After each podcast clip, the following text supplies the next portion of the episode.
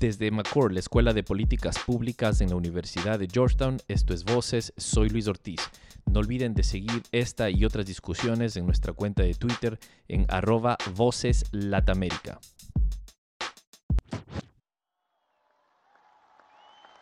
Colombianos, cesó la horrible noche. Cesó la horrible noche de la violencia que nos ha cubierto con su sombra por más de medio siglo. Cesó la horrible noche y llega el día con todas sus promesas. Hoy los invito a todos.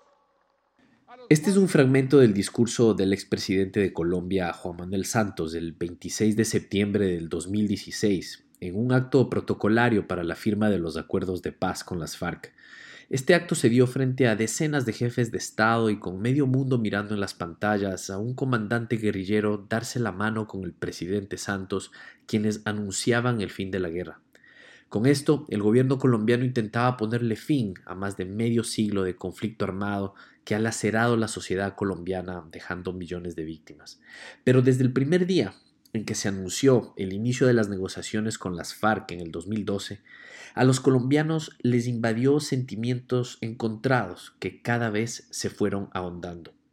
Y Juan Manuel Santos, repleto de confianza de que Colombia lo acompañaba en ese deseo de paz, una vez finalizada la negociación, llamó a un plebiscito para aprobar los acuerdos de paz.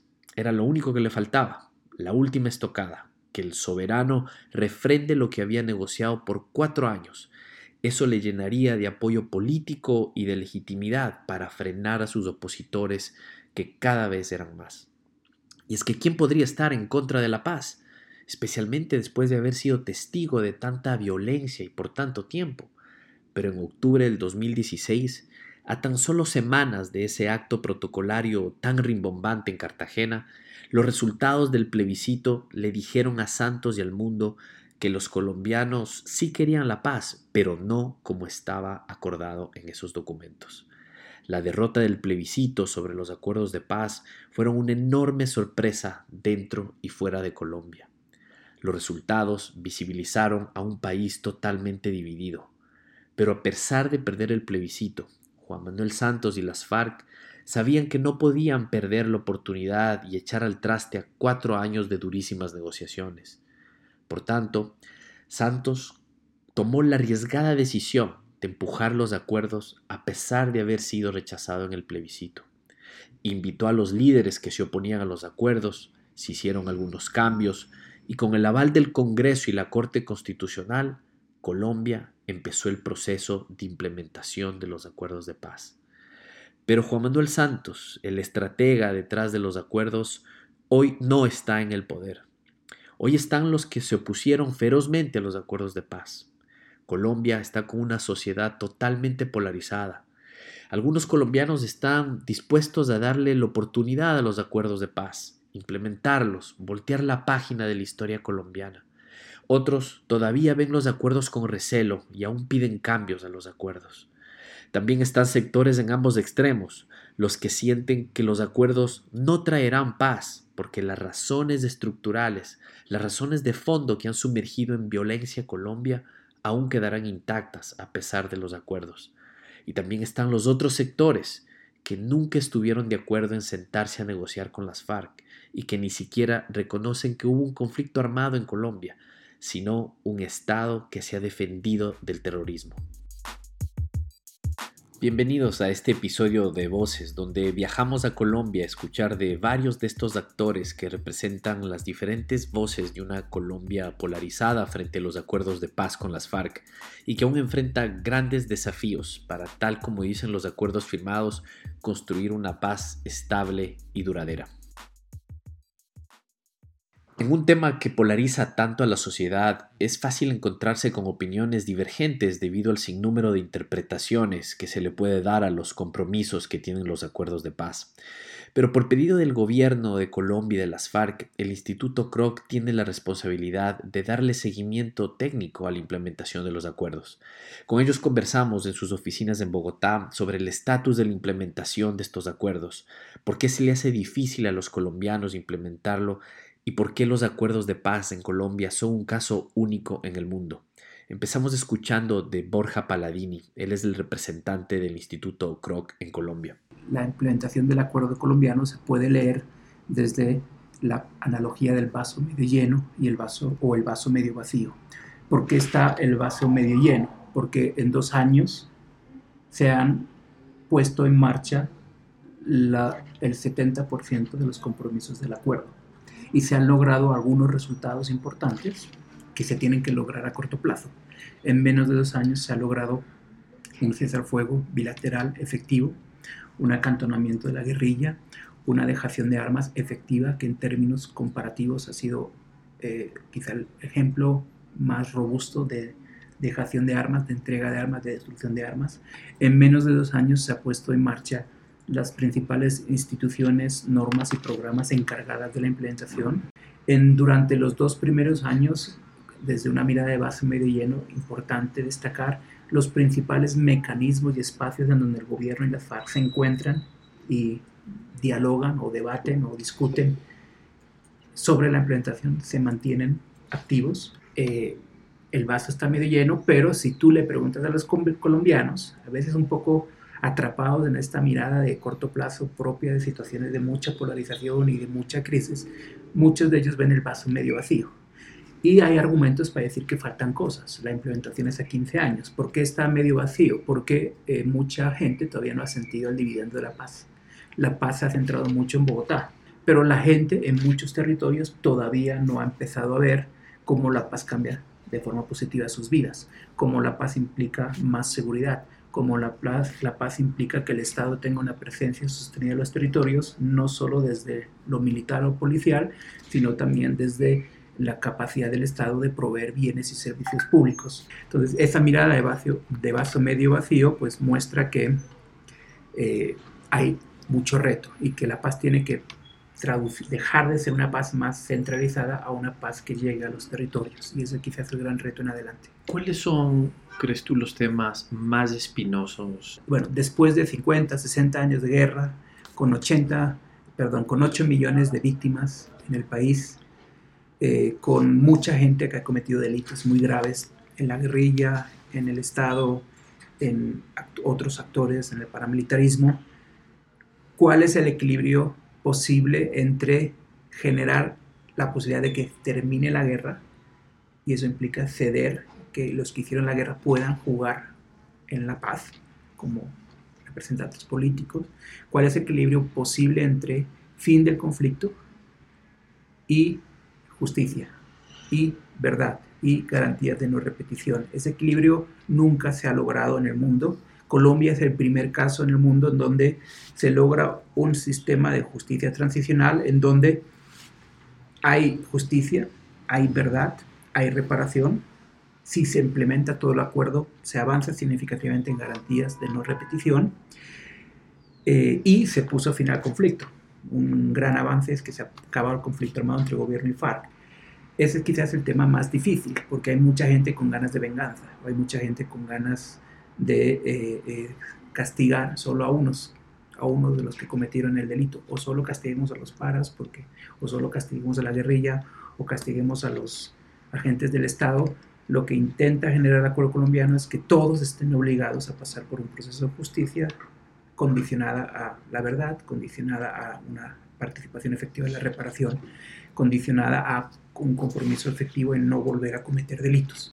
Buscar ese equilibrio entre justicia, verdad, reparación y no repetición implica que todos los sectores de la sociedad cedan en sus posturas, y eso obviamente no es fácil, y es que los colombianos tienen diferentes opiniones en cada uno de estos temas. La paz nos dividió, la paz no, el acuerdo de paz con las FARC dividió al país de una manera, una manera muy fuerte, y esa división no la hemos, no se ha acabado, no se acabó con la elección de del presidente Duque. En realidad siguió ahí y esa es la verdad. ¿sí? La mitad del país sigue pensando de una manera y la otra mitad sigue pensando de otra manera. Y en cada una de esas dos mitades hay, una, hay unos extremos que son los que están echándole piedra a toda posibilidad de que haya un, eh, consenso alrededor de qué es lo que necesita este país para construir paz y para salir adelante. Esta es María Victoria Llorente, quien ha estado trabajando 30 años en generar el ambiente propicio para que se pueda dar un acuerdo y prevalezca la paz en Colombia. Hoy dirige la Fundación Ideas para la Paz, que es un centro de pensamiento en Colombia. La verdad es que los procesos de transición son muy frágiles. Y esa, son muy frágiles y son mucho más frágiles en un país como Colombia, en donde el Estado no tiene control efectivo de todo el territorio. Entonces, una cosa que parecía que era lo lógico, que era una vez que las FARC se, desmovilice, una vez que vimos las barcazas por los ríos llevando a los guerrilleros de las FARC a las zonas donde se iban a concentrar para entregar las armas, ¿Qué pasó en, los otros territorios? ¿Por qué no hubo unas acciones que supuestamente llevábamos dos años planeándolas y no se dieron? ¿Por qué cree que fue esa lentitud de tener una presencia del Estado? Aparte de la complejidad, que después de tantas décadas el Estado no estuvo ahí.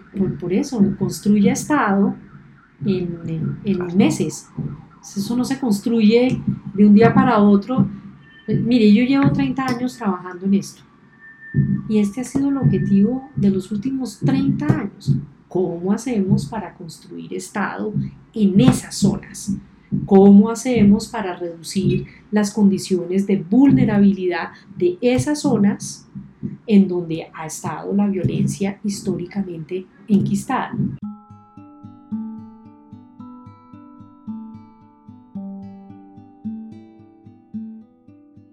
Colombia tiene más de un millón de kilómetros cuadrados y es un país que cada vez es más urbano.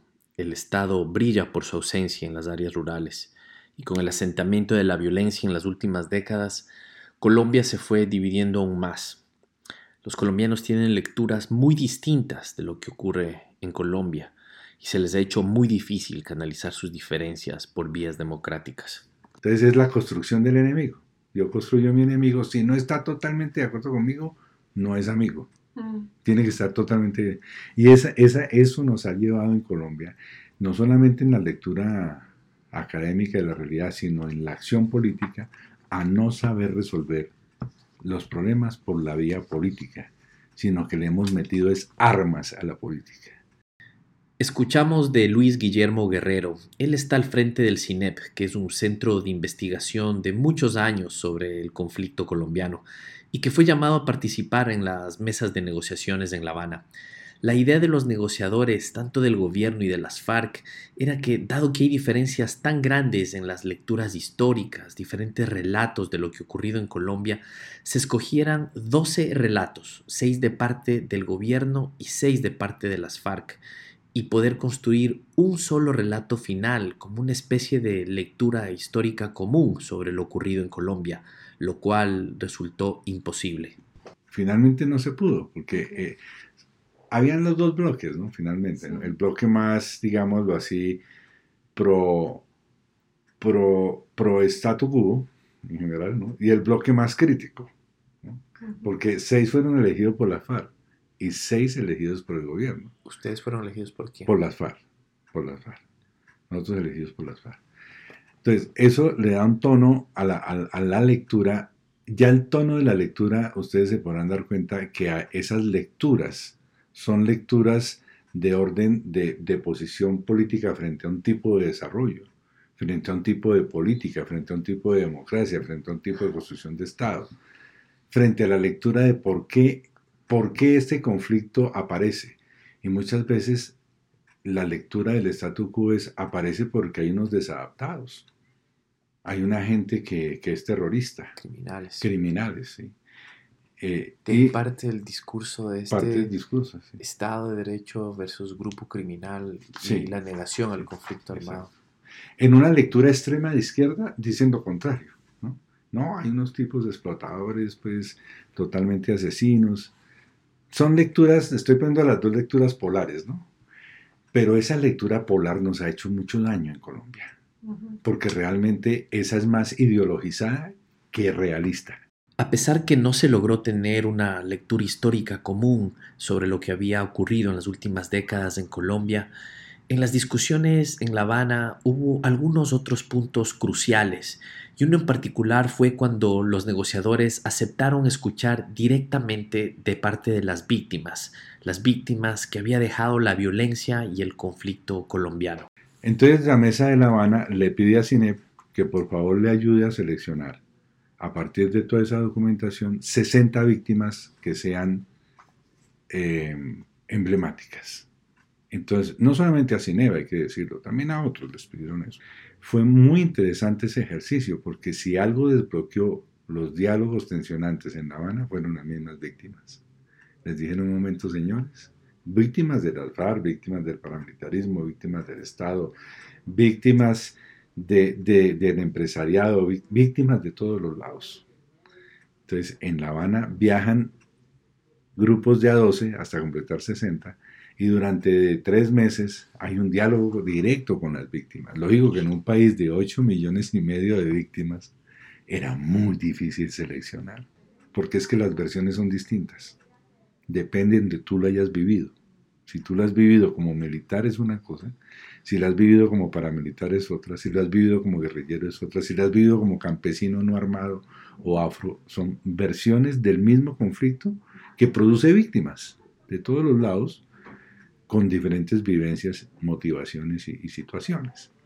Por ejemplo, Leiner Palacio, me acuerdo mucho que es una de las víctimas de Bojayá, les dijo, señores, ustedes pueden discutir, alegar todo lo que quieran, pero nosotros las víctimas les vamos a poner una tarea. No levantarse de aquí sin firmar el acuerdo de paz. Eso es lo que les pedimos a ustedes. Punto y se sentó.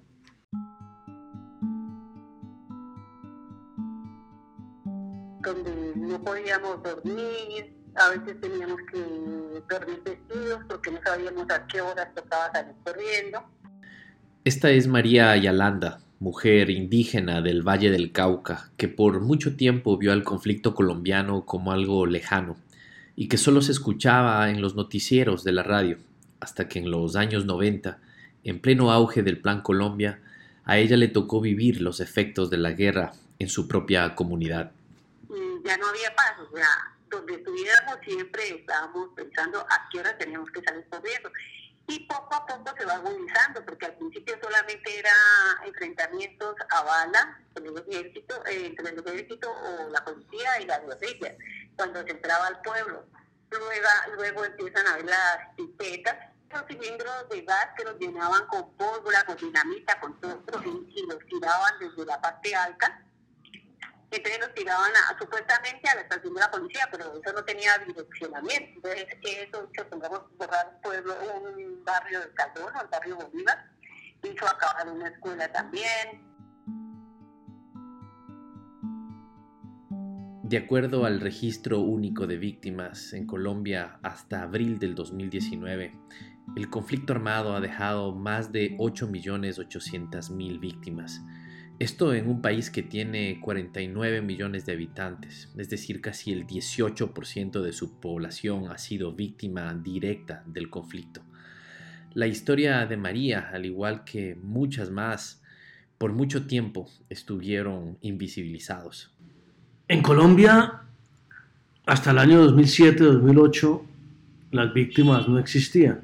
Este es Juan Fernando Cristo. Cuando fue senador, él fue el arquitecto de la ley de víctimas y después formó parte del tramo final en la mesa de negociaciones con las FARC en La Habana. Las víctimas eran NNs, eran ciudadanos invisibles. No tenían, el Estado ni las reconocía ni las protegía y mucho menos hacía un intento de repararlas. Nosotros comenzamos a escuchar a las víctimas en el Congreso e impulsamos una ley de víctimas, que es hoy ejemplo ante el mundo entero, que sancionó el secretario general de Naciones Unidas en ese entonces, Ban Ki-moon, en el año 2011, en junio del 2011. Digo esto ¿por? Porque aún antes del acuerdo de paz con las FARC, el gobierno Santos comenzó, a partir de esa ley, una política de reparación a las víctimas del conflicto esa ley ha permitido que se indemnicen ya más de 900.000 víctimas, no las de las FARC, todas. Por eso es que el acuerdo de paz con las FARC siempre se insistió en que las víctimas estaban en el centro ¿ah? de ese acuerdo y que había que garantizarle a las víctimas verdad, justicia, reparación y no repetición. Luego, la política de reparación a las víctimas en Colombia no depende, no sé si me hago explicar, del acuerdo de paz, va mucho más allá. Tenemos 8 millones de víctimas. Claro, dentro del acuerdo se establece en el funcionamiento de la JEP, obviamente, unos derechos de las víctimas, a participar en las audiencias, a conocer la verdad, a que se les garantice su reparación y a una justicia alternativa, a unas penas alternativas, que son las que en algunos casos generan más debates, yo no diría tanto incluso dentro de la población víctima, sino dentro de los actores políticos. En esa materia, obviamente llevamos un año y medio de, entrada en vigencia de la JEP, que es la que tiene que garantizar los derechos de las víctimas y de la Comisión de la Verdad. Pues en esa materia hasta ahora se está comenzando en el punto específico de los procesos de los jefes de las FARC y las víctimas de las FARC. Pero yo le podría decir a usted que hoy hay muchísimas víctimas de las FARC que ya fueron reparadas por el Estado, que ya fueron indemnizadas por el Estado. Obviamente las FARC se tienen que comprometer colectivamente también a la reparación de muchas otras. ¿Por qué le ha tomado tantos años a Colombia y después de semejante conflicto con millones de, víctimas, ¿por qué tomarle tanto hasta recién el 2007-2008 tener un marco legal para, para visibilizar a las víctimas? Yo, yo, yo, yo he reflexionado mucho sobre ese tema y esa pregunta me la hice yo cuando estaba en el Senado. Yo soy víctima del, del, del conflicto. A mi padre lo asesinó el Ejército de Liberación Nacional. Yo diría que este es un país que, todo el tiempo, aún hoy muchos sectores pretenden esconder el sol con una mano, pretenden esconder la dimensión del conflicto armado que vivimos, pretenden taparse los ojos y, o hacer como la avestruz y meter la cabeza y no mirar. Y vivimos durante muchos años de espaldas a esas víctimas. Las historias de víctimas, nosotros para aprobar esa ley de víctimas, escuchamos más de 4.000 víctimas en todo el país, fuimos a todos los departamentos de Colombia, hicimos audiencias públicas gigantescas. Era gente que nunca había sido escuchada, era gente que no existía para el Estado. Era gente que hacía colas, filas en la, en la calle frente a algunas entidades del Estado, una se llamaba Acción Social, para que le entregaran mercados, como una especie de limosna a las víctimas. Hoy las víctimas en Colombia son sujetos de derechos, tienen una ley que las protege, tienen una ley que se está aplicando con muchas dificultades, obviamente con un costo fiscal enorme. Yo creo que no hay Estado en el mundo entero que haya invertido en la reparación a las víctimas lo que en los últimos siete años ha invertido el Estado colombiano. Eh, que es apenas lo justo con las víctimas del conflicto. Yo le diré a usted, ¿por qué antes del 2008 no? Porque aquí los victimarios eran las figuras y no las víctimas. Porque era una sociedad muy indolente frente a las víctimas. Centrar la discusión en las víctimas sirvió para destrabar las negociaciones entre gobierno y guerrilla. Pero esto aún no ha dado resultado para bajar la polarización, y más bien el enfoque que tiene la sociedad ha sido en lo controversial de las formas. Por un lado, de cómo se dieron las negociaciones y por otro, sobre las formas de cómo se está implementando los acuerdos. La realidad es que los colombianos ven esto desde el dolor, el dolor de tantos años de violencia, de lado y lado, para el militarismo, esos grupos de terror, financiados muchas veces por empresarios, dueños de tierras y también por el narcotráfico, guerrilleros, guerrilleros que avasallaban contra pueblos enteros, también financiados con el narcotráfico, pero también actores del Estado, que en todos estos años de violencia también han cometido crímenes o solapado crímenes alimentados por esa estigmatización de la protesta social y el campesinado. Hoy en día muchos colombianos o rechazan completamente los acuerdos de paz o los aceptan a regañadientes, con sospechas. Solo hay que recordar que en el 2010 los colombianos votaron en una mayoría a favor de un Juan Manuel Santos, que era la imagen del continuismo del expresidente Álvaro Uribe Vélez. Para un sector de la sociedad las guerrillas son narcos. No le ven la connotación social, no le ven la connotación política, sino son, los ven como criminales y como narcotraficantes.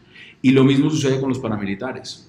Los paramilitares son y se terminaron convirtiendo en unas organizaciones criminales dedicadas y financiadas por el narcotráfico. Este es Hassan Nasser, periodista y personaje conocido de la televisión y radio colombiana por sus programas de opinión política. Cuando Juan Manuel Santos fue electo, y ahí hay una, una base fundamental, es que el electorado que eligió a Juan Manuel Santos a la presidencia jamás lo eligió para que hiciera un proceso de paz con las FARC. Y eso es una parte muy importante de la, del proceso como tal. Si Juan Manuel Santos se hubiera parado en una tarima durante la campaña política y hubiera dicho, mire, es que mi bandera de campaña es hacer la paz con las FARC. Esa es, mi bandera, eso es lo que yo voy a hacer. ¿Tú crees que perdía? No, es que no perdía, es que no hubiera sido jamás presidente de Colombia, jamás.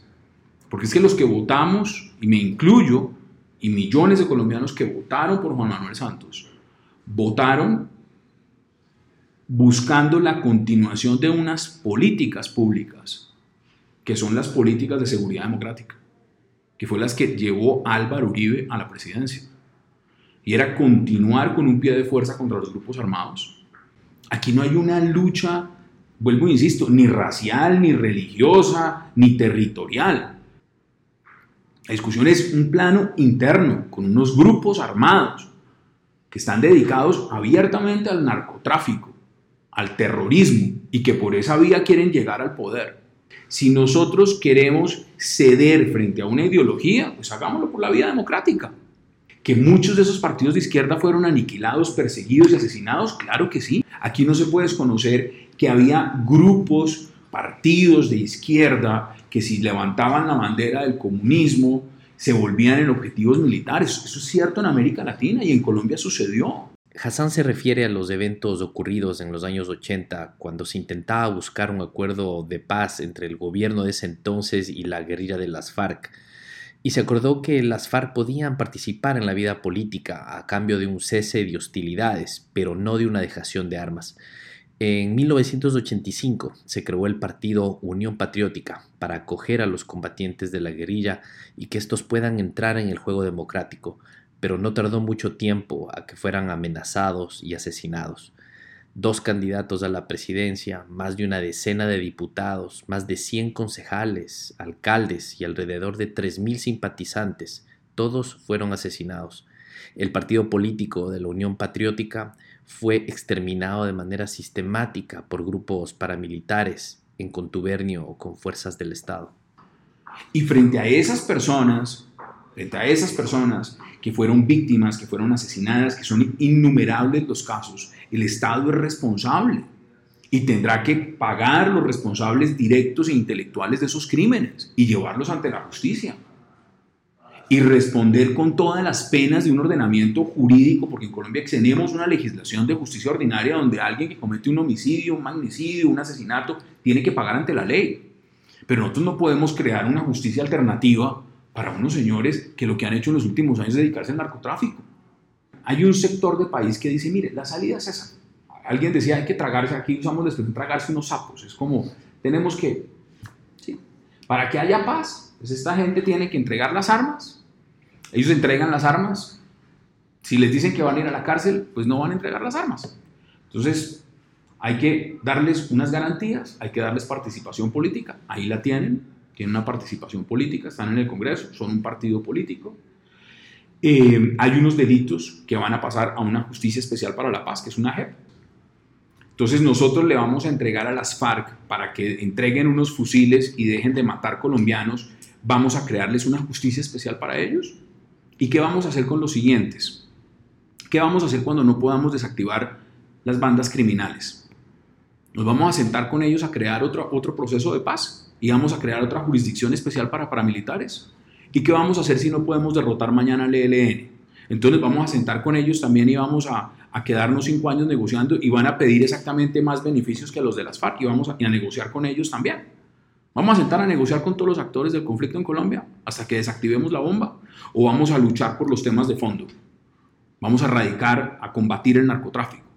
Vamos a combatir la minería ilegal. Vamos a ir con el, con Es que lo que se está pidiendo no está por fuera de la Constitución. Se está diciendo es, esto es un Estado social de derecho, que hay unas fuerzas militares que tienen que ejercer control territorial. Aquí no se está pidiendo nada distinto. Acá hay unos grupos irregulares que están dedicados al narcotráfico. ¿Qué tiene que hacer el Estado? Ir con el imperio de la ley ahí. Como dijimos al principio, todos los colombianos quieren la paz, pero eso, si eso significa ver a victimarios convertidos en políticos o, a victimarios que reciban penas menores a lo, a lo que podría adjudicar la justicia ordinaria, pues es ahí donde existen estas emociones encontradas. Caminamos por las calles de Bogotá y escuchamos también de Juan Manuel Acevedo. Él es subdirector de Noticias RCN Colombia y es columnista de la revista Semana. Luis, es entendible, digamos, que haya esas diferencias, esos matices y esas divisiones en las opiniones cuando han pasado tantas décadas y ha habido tantas heridas que todavía no han terminado de cerrarse. Yo creo que al final la gente habla desde el dolor, que es un dolor comprensible, habla desde la indignación, que también me parece comprensible, frente a unas muy pocas muestras de parte de los victimarios de querer pedir perdón abiertamente y con todas las letras y de querer reparar verdaderamente a las víctimas. De tal suerte que aunque todos compartimos la idea de que la salida negociada era importante porque la victoria militar era imposible y eso lo tenemos claro todos los colombianos, de todas maneras cada quien tenía unas fórmulas distintas de construcción de paz ¿Cuáles tú crees que son los cuellos de botella para la sociedad colombiana? Yo creo que los dos más evidentes son el tema de participación en política y el tema de justicia. Eso es lo que termina, digamos, indignando más a los sectores reaccionarios que por naturaleza obviamente iban a tener esta posición dura, pero también a un buen número de colombianos que no están en el radicalismo, pero que no entienden de todo que los victimarios pasen de las armas directamente al Congreso sin haber surtido un proceso previo de reparación y de contar la verdad, digamos, a sus víctimas. En ese sentido me parece, Luis, que habíamos logrado incluso que sectores muy radicales abandonaran la idea de una prisión física para los victimarios, que era imposible, digamos, eh, lograr un acuerdo con esa exigencia, pero la lograron desactivar a cambio de algunas penas sustitutas pero proporcionales de, alguna manera frente a los crímenes graves eh, cometidos, frente a los eh, delitos de lesa humanidad. Y por otro lado, también habíamos llegado a un consenso que lastimosamente, insisto, al gobierno Santos le faltó puntualizar y era la idea de que pudieran participar sí en política, pero tras haber concurrido a los tribunales de justicia especial para la paz y haber contado su verdad, haber eh, hecho un eh, pedido de perdón público y también haber aportado en el proceso de reparación. Si esos dos elementos que parecían llevarnos a un caminito de la mitad se hubieran podido concretar, yo creo que los victimarios hubieran tenido un buen negocio y al mismo tiempo la sociedad, incluso los sectores más radicales, hubieran quedado tranquilos. Me parece que esos son los dos puntos esenciales. ¿Qué tanto se pueden implementar de manera satisfactoria los acuerdos firmados con las FARC, eso dependerá de cómo se van moviendo los péndulos del poder en Colombia. Pero lo que Colombia tiene pendiente es un acuerdo de país, un acuerdo como sociedad, un acuerdo sobre su historia.